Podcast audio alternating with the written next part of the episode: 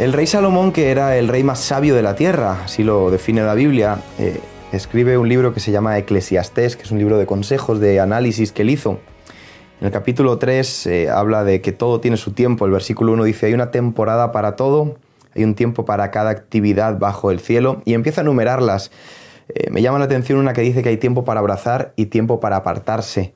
Y ahora estamos en un tiempo para apartarnos, ¿no? Pero dice que hay tiempo de nacer, de morir, de reír, de llorar, de tener, de no tener, de buscar, de dejar de buscar. Eh, y él empieza a analizar la vida, eh, como quizás tú y yo lo estamos haciendo en estos días que tenemos tanto tiempo, eh, y termina llegando a, a la conclusión de que nada vale la pena, que todo es vano, que tú te esfuerzas por tener y lo pierdes, que crees que has invertido en algo y se va como en este mundo que estamos hoy, ¿no? que de un día para otro todo lo que estábamos pensando o invirtiendo se va. Pero me encanta la parte en la que dice que hay tiempo para todo. Y ahora es tiempo para descansar. La pregunta es cuántas cosas querías hacer y no tenías tiempo.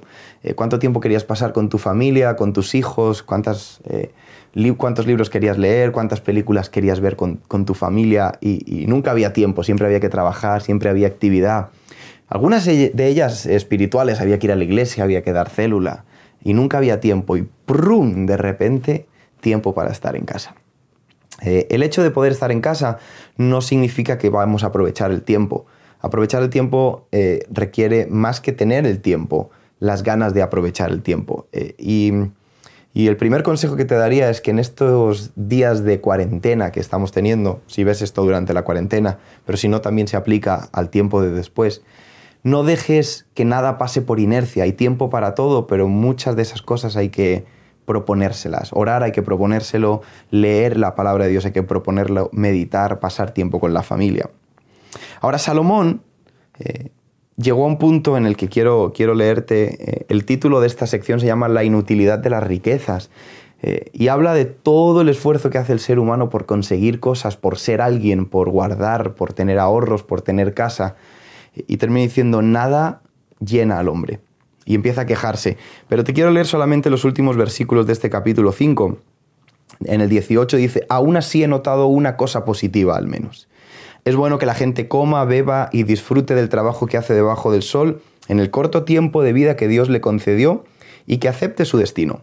También es algo bueno recibir riquezas de parte de Dios y la buena salud para disfrutarlas Disfrutar del trabajo y aceptar lo que depara la vida son verdaderos regalos de Dios.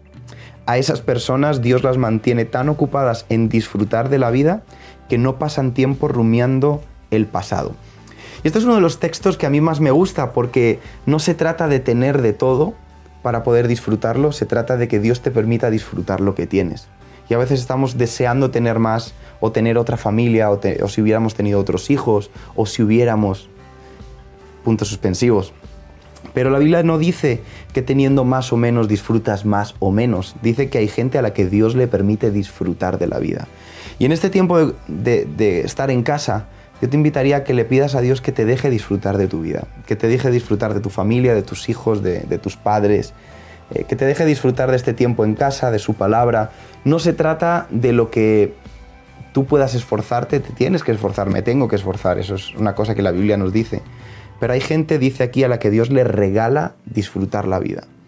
Dice, y a esas personas Dios las mantiene tan ocupadas en disfrutar que no tienen tiempo de rumiar el pasado.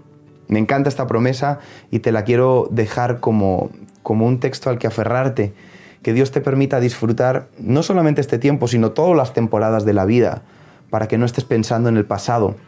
Hay gente que dice que cualquier, cualquier tiempo pasado fue mejor.